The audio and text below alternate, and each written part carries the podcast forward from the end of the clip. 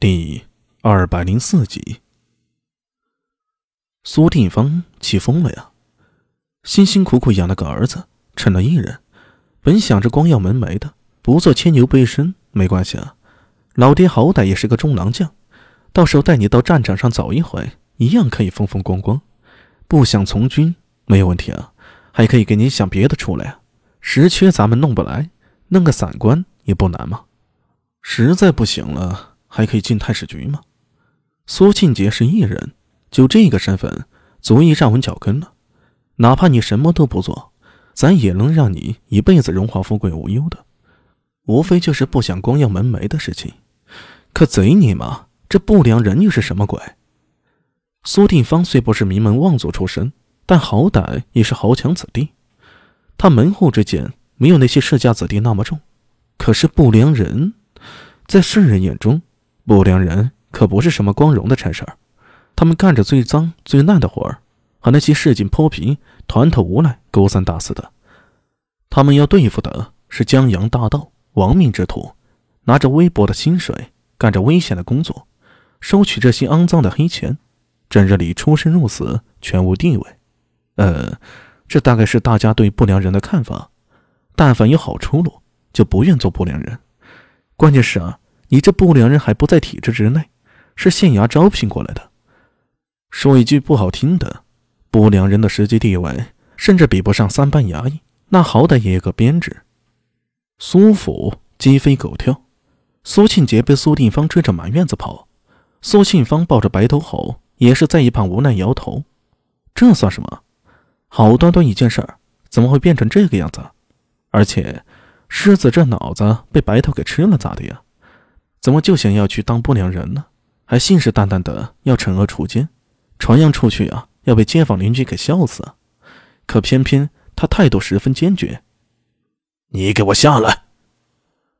苏定方站在树下厉声道：“我我不下去，下去了你又要打我。你只要不去做不良人，我就不打你。凭什么？我就要去做不良人，做不良人一定非常刺激。”我刺激你个姥姥！苏定方暴跳如雷，从嘉诚手里抢过一口大刀，就要砍树。好在这时候苏庆芳也清醒过来了，连忙跑上前来把他拦住：“爹，你也别生气了，狮子一定受了什么人的蒙蔽，才会想着做不良人的。你也知道，他就是这脾气，一点脑子都没有。狮子，你给我下来，给爹认错，以后不许再提不良人的事情。”我就不！苏庆杰梗着脖子大声道：“我就要做不良人！你这个龟孙儿，你要气死我是不是？我才没有气你！你凭什么看不起不良人？不良人怎么了？没有不良人，靠着衙门那些酒囊饭袋，能抓得住江洋大盗、亡命之徒吗？没有不良人，谁来保护长安百姓？单靠金吾卫，如何能抵挡鬼影？你，我怎么了？”我没错，狮子，你闭嘴！我没错，我为什么要闭嘴？苏庆杰站在树上，愤怒的挥舞着手臂，说道：“就说那天诡异暴动吧，又不是只有你们拼杀。你知不知道昨天死了多少不良人？近一百个，他们可是没有人退缩的。”好，好，好，你要做不良人是吧？苏定方怒极而笑，指着苏庆杰道：“呵呵。”兔崽子，我告诉你，只要我活着，你就别想。我做不了长安不良人，我就去洛阳做洛阳不良人。你你这是要气死我！苏定方说不出话了。他当然可以阻止苏庆杰做不良人了。裴新简是他的学生，高志行虽然交情不浅，但相信只有他一句话就能断了苏庆杰的想法。可问题是啊，这小子会跑出去啊！就如同他说的那样，在长安做不了不良人，他可以去洛阳；在洛阳做不了，他可以去别的地方。哪怕苏信杰能让所有人拒绝，可万一这小子改名换姓，一样阻止不了。他相信苏信杰可以做得出来。这小子在某些方面和他一样，一旦决定了的事儿，九头牛都拉不回来。苏定方气得已经一句话都说不出来了。他深吸了一口气，瞪着苏信杰说道。好，小兔崽子，你听着，你要做不良人，我不拦住你。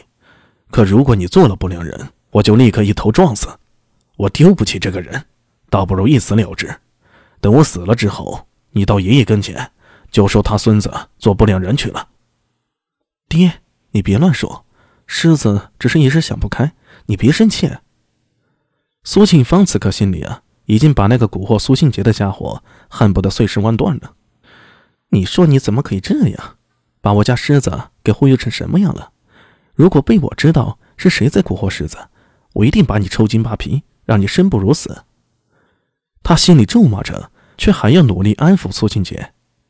狮子，你下不下来？你这是要逼死阿爹吗？下就下来，过来认错。我没有错。好，好，好，你没有错，全是我的错。早知道这样，老子就算死也不会把你生出来。生出来的是我妈，不是你。你，世子，我求你了，闭嘴，回屋去。